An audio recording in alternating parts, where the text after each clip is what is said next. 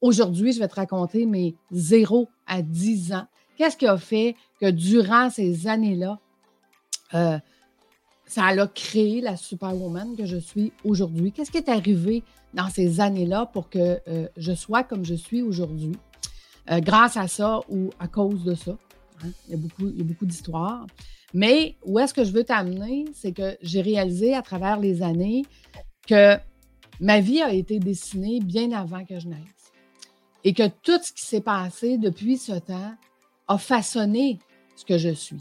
Tu vas me dire, oui, mais Lucie, on a un libre arbitre, on a un choix dans la vie qu'on peut faire. Oui, tout à fait. Je suis d'accord avec toi. Mais il y a des multitudes de choix qui peuvent, euh, euh, se faire et qui peuvent amener à la vie qui avait déjà été dessinée dans les multitudes de choix qui avaient été dessinés. Donc, moi, c'est comme ça que je vois les choses. Et aujourd'hui, je viens te raconter une parcelle de ma vie qui a créé la Superman et la Superwoman.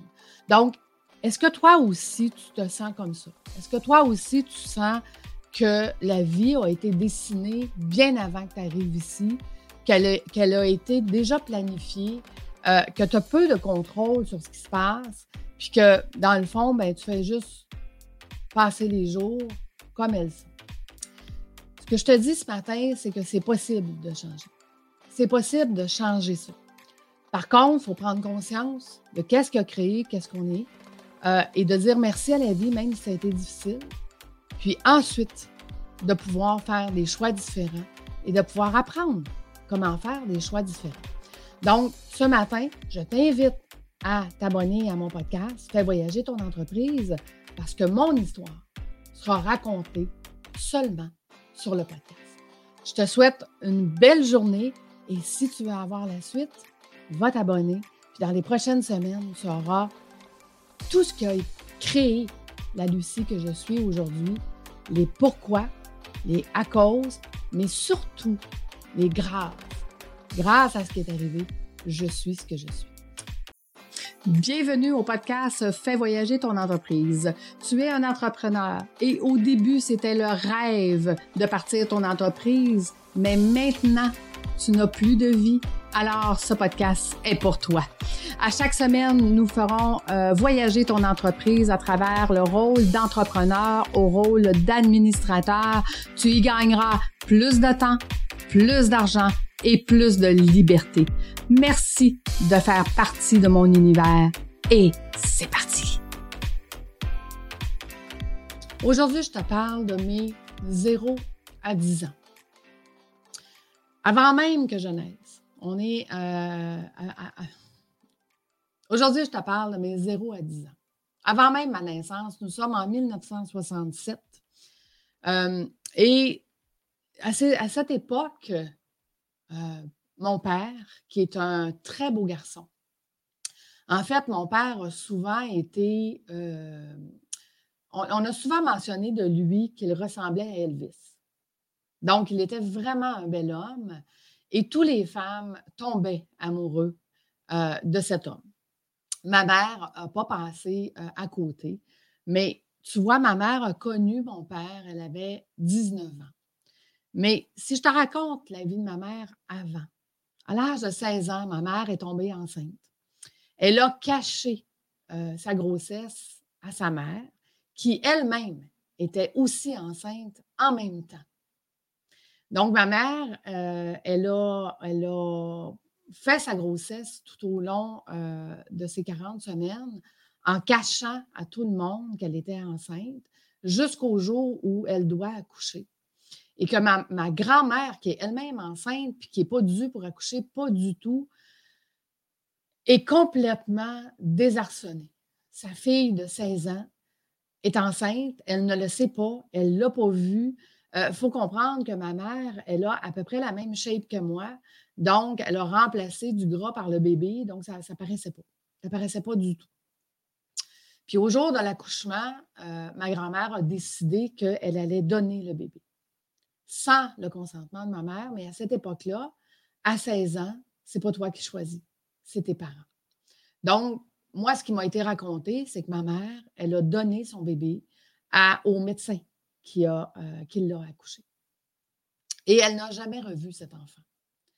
Donc, ça a été une grosse perte pour elle parce qu'elle voulait le garder. Mais c'était impossible puisqu'elle restait chez ses parents et c'est ses parents qui allaient décider du sort de ce, bébé. Donc, euh, quelques années plus tard, on est en 1967 euh, et ma mère rencontre mon père qui est un bel homme et qui fait tomber toutes les femmes à ses pieds. Puis évidemment qu'elle tombe en, amoureuse folle de cet homme et ne veut pas revivre le fait qu'elle euh, va tomber enceinte puis que ma grand-mère va donner le bébé parce qu'elle a 19 ans. Donc, elle s'en va vivre avec mon père. Le cauchemar commence. Cet homme est un homme qui n'est pas bon, qui n'est pas gentil, qui bat les femmes, euh, euh, qui, se prend pour Dieu. En fait, il se prend pour euh, l'homme qui a le droit de tout faire et qui a le droit de le faire comme il veut. Le plus vieux d'une famille de dix enfants, protégé par sa mère, qui l'a toujours couvé en dessous de, de ses couvertes. Donc, tout ce qu'il faisait dans la vie, sa mère lui disait toujours que c'était bien, c'était correct. Donc, renforçait le fait qu'il se prenait pour Dieu et qu'il pouvait tout faire dans la vie. Donc, ma mère, évidemment, que durant sa grossesse, se fait battre euh, et veut me protéger. quand, quand elle a accouché de moi, j'ai à peine dix jours qu'elle me met déjà dans une famille euh, qui va s'occuper de moi. Elle ne veut pas me garder près d'elle parce qu'elle a peur que mon père me batte moi aussi et que je ne puisse pas vivre. Donc, je me retrouve rapidement séparée de mes parents, élevée par une famille que je ne connais pas. Euh, écoutez, je ne sais pas combien d'années je suis restée dans cette famille-là, mais le dernier souvenir que j'en ai, c'est que je me suis fait opérer pour les yeux parce que j'avais un œil, euh, j'avais du strabisme, j'avais un œil euh, croche quand j'étais jeune. Je me suis fait opérer dans les environs de, l'âge de peut-être six ans, peut-être cinq, je ne me souviens pas trop. Et que j'étais encore dans cette famille-là à faire des exercices avec une balle au bout d'une corde, couchée par terre, puis à suivre la balle avec mes yeux pour, que, euh, pour faire des exercices avec mes yeux. Donc, j'ai resté pendant plusieurs années dans cette famille. Notre famille avait un cheval, je me souviens aussi du cheval. Je me souviens aussi que le cheval, j'avais essayé de lui donner une carotte puis qu'il avait mordu ma main. C'est le peu de souvenirs que j'ai euh, de mon enfance. Euh, ma mère, euh, rapidement, elle a arrêté de vivre avec mon père, ils se sont séparés. Et à cette époque-là, c'était l'argent qui décidait où allait l'enfant. Donc, étant donné que mon père avait de l'argent, puis ma mère, elle avait un métier euh, elle travaillait dans un nettoyeur. Elle n'avait pas un gros salaire. Elle n'avait pas un gros métier. Elle n'avait pas l'argent pour se battre contre cet homme. Donc, c'est mon père qui a eu la garde et j'allais voir ma mère à tous les étés. Tout l'été, ma mère, évidemment, travaillait et c'est ma grand-mère et une de mes tantes qui me gardaient parce que ma tante, elle avait un camping.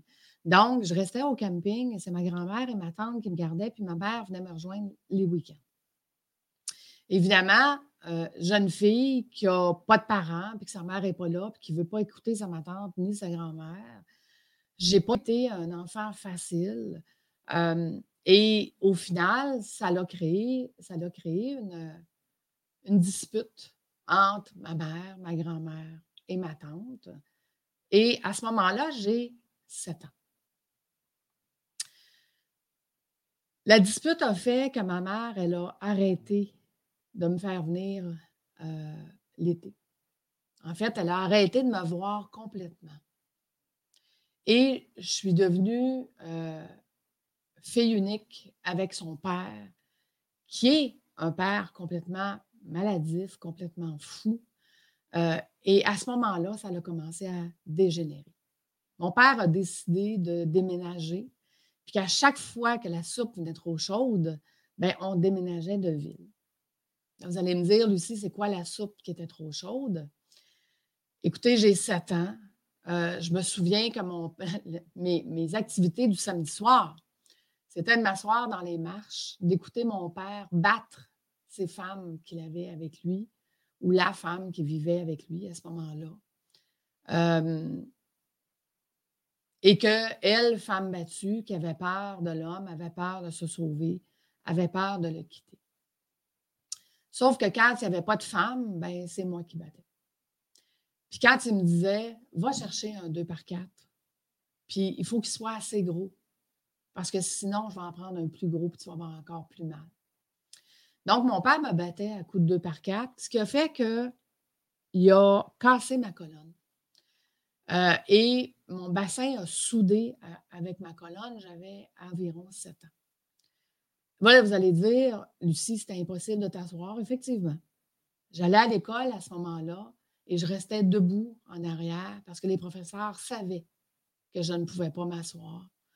Et ce qu'il faut comprendre, c'est qu'au lac Saint-Jean, euh, si vous connaissez le film Aurore, l'enfant martyr, il y en avait beaucoup d'Aurore. C'était commun. Et ce n'était pas commun pour les professeurs de dénoncer ce genre de, choses. Et quand mon père sentait que la soupe était trop chaude, puis que quelqu'un allait dénoncer, on déménageait. Donc, j'ai passé euh, mon primaire au lac Saint-Jean. J'ai passé mon secondaire 1 euh, à Montréal-Nord. J'ai passé mon secondaire 2. Euh, non, mon secondaire 1, excusez-moi, était aux Ursulines de Québec. Mon secondaire 2 était rendu à Montréal-Nord. Et rendu en secondaire 3, ma mère est réapparue dans ma vie. Donc, pendant cinq ans, j'ai vécu l'enfer avec mon père. Euh, c'est ce qui a bâti la femme forte que je suis aujourd'hui. Et quand je vous dis l'enfer, ça a été à plusieurs niveaux. Ça a été au niveau aussi qui disait toujours, un jour, on va avoir un fils. Puis quand ça va arriver, je vais être obligée de t'enfermer dans une pièce pour pas que personne ne le sache. Pour pas qu'on me l'enlève. Mais ce sera notre fils. Donc, j'ai grandi avec la crainte, avec la peur, avec le fait de, un jour, j'allais me retrouver enfermée dans une pièce, la porte barrée, enceinte d'un bébé, que je ne voulais pas et que je voulais donc pas vivre ce que j'étais en train de vivre à ce moment-là. Tu sais, euh, j'étais tout seul parce qu'on déménageait tout le temps. Je n'avais pas le droit de me faire d'amis, évidemment. Donc, mes passe-temps, c'était de regarder la télé puis de dire aujourd'hui, je vais essayer de passer ma journée sans mon bras droit. Le lendemain, sans ma jambe gauche. Donc, si un jour j'ai plus de bras ou j'ai plus de jambes, ben, je saurai quoi faire. Je ne serai pas désarçonnée. Plusieurs années plus tard, une psychologue m'a dit Lucie, en fait, ce que tu faisais, c'est que ça, tu t'imaginais ne plus avoir de bras, ne plus avoir de yeux ou ne plus parler. Ça faisait moins mal que la situation que tu vivais à ce moment-là. Donc, tu faisais ce qu'on appelle une dissociation. Tu, te, tu défaisais du moment présent pour vivre dans un autre moment qui était moins douloureux pour toi. Et à ce moment-là, ce qui était moins douloureux pour moi était d'imaginer que je n'avais plus de bras ou je n'avais plus de jambes. Ma mère est réapparue, comme je vous l'ai dit, euh, j'avais 12 ans. Je vous le raconterai la semaine prochaine. Qu'est-ce qui a changé dans mes 10 à 12 ans? Aujourd'hui, pourquoi je vous raconte ça? Parce que c'est une partie de ces événements-là qui ont créé la femme forte que je suis aujourd'hui, qui a fait la femme qui a voulu se battre continuellement et qui a eu une urgence de vivre à tous les jours, qui a réalisé qu'à tous les jours, c'était tellement important la journée que je suis en train de vivre maintenant qu'il fallait que je la vive pleinement, que je devais en profiter à son maximum que je devais apprécier ce qui se passait aujourd'hui parce qu'aujourd'hui, c'est beaucoup mieux que qu'est-ce qui s'est passé à ce moment-là. Donc, aujourd'hui, je peux dire grâce à mes 0 à 10 ans, je suis la femme que je suis. Et que je profite pleinement de ce que la vie me donne, mais surtout ce qu'elle me donne de doux, de facile et de, de tout ce qui est heureux dans ma vie maintenant. J'avais le goût de te partager ces moments de ma vie pour que tu comprennes qui je suis. Que tu comprennes que oui, on a plein de choses qui nous arrivent dans la vie, puis qu'on pourrait passer notre vie à dire à cause. À cause de ça, je suis. Moi, j'ai préféré dire grâce. Grâce à ça, je suis. Et te dire que grâce à ça, j'ai fait des choix dans ma vie qui font que maintenant, je contrôle ma vie. Je ne suis plus la superwoman que j'ai été pendant tant d'années. Et que toi aussi, tu peux décider que grâce à ta vie, tu vas choisir ce chemin-là qui est beaucoup plus facile et beaucoup plus heureux maintenant. Donc, j'espère que dans mon parcours, tu retrouves un espoir. Un espoir qui te permet de changer ta situation à partir de maintenant, aujourd'hui et pour le reste de ta vie. Je t'embrasse. Je te remercie de passer ces moments avec moi. Et chaque semaine, je vais te raconter un petit bout de grâce à ma vie. Je suis comme je suis maintenant. À la semaine prochaine, tout le monde. Fuck.